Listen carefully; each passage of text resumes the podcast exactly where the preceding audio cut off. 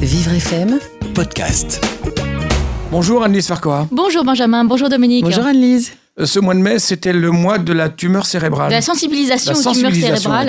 Effectivement. Alors, je ne sais pas si vous le savez, mais les tumeurs cérébrales sont la cause principale de décès par cancer chez les enfants et euh, chez les jeunes de moins de 20 ans. Et la troisième cause de décès par cancer chez les adultes âgés de 30 à 39 ans. Le mois de beaucoup, mai, hein. c'est beaucoup. oui. Et on n'en parle pas assez, Mm. justement. Mm.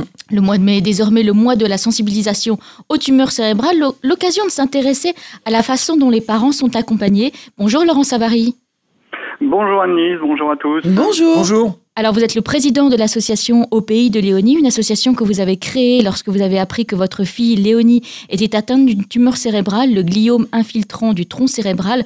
Pouvez-vous nous raconter quand et comment vous avez compris que votre fille avait un problème? Oui, alors Annelise, c'est vrai que tout a commencé pour nous, pour notre famille, euh, au printemps euh, 2017. Euh, Léonie euh, ne présentait aucun signe inquiétant hein, pour sa santé. Et puis, peu à peu, les yeux sont devenus sont devenus rouges, une fatigue de plus en plus importante, jusqu'à connaître deux malaises, donc en avril puis au mois de mai 2017.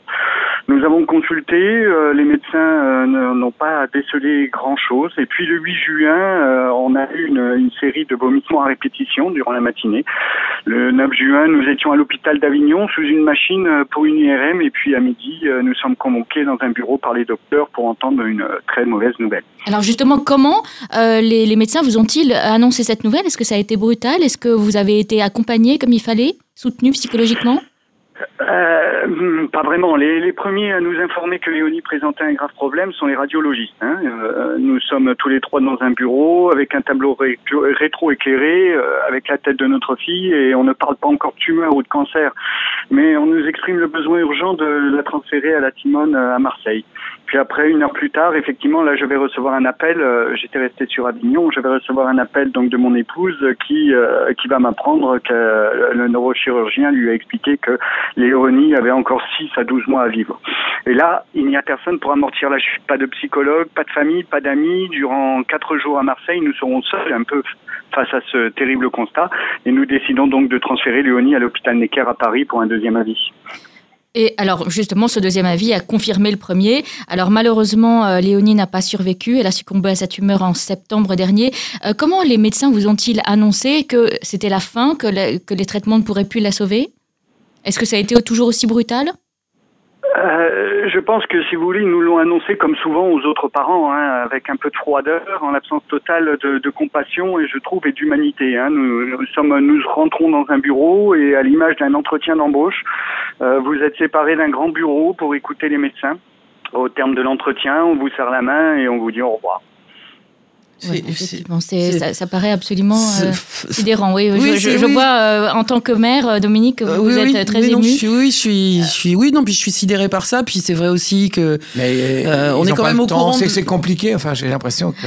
Alors aujourd'hui, Laurent, vous avez souhaité continuer à faire vivre l'association au pays de Léonie. Et l'une de vos préoccupations est de sensibiliser justement les pouvoirs publics à un meilleur, accompagnement, un meilleur accompagnement des parents. Alors, par exemple, de quelle façon? Alors très très vite après le décès, donc euh, Léonie est décédée en septembre 2018 et, et- très vite euh, euh, j'ai écrit un livre euh, dès le décès pour pour mettre en évidence certains loupés de notre parcours. Alors ce que j'ai voulu faire, c'est pas forcément accuser, c'est pas le but, hein, il faut essayer de trouver les raisons, mais j'ai surtout voulu informer. Ce livre a donc euh, et commence à être lu par des médecins, des chercheurs, des psychologues, et amène aussi, si vous voulez, une prise de conscience que les sciences humaines euh, doivent aussi être renforcées dans le dans le cursus de la formation des médecins. Sinon, avec l'aide des députés, des sénateurs, euh, ben, nous poussons vers une législation avec d'autres associations, hein, euh, amenant à redéfinir plus en profondeur le volet social pour l'accompagnement des parents lors de la maladie grave de son enfant.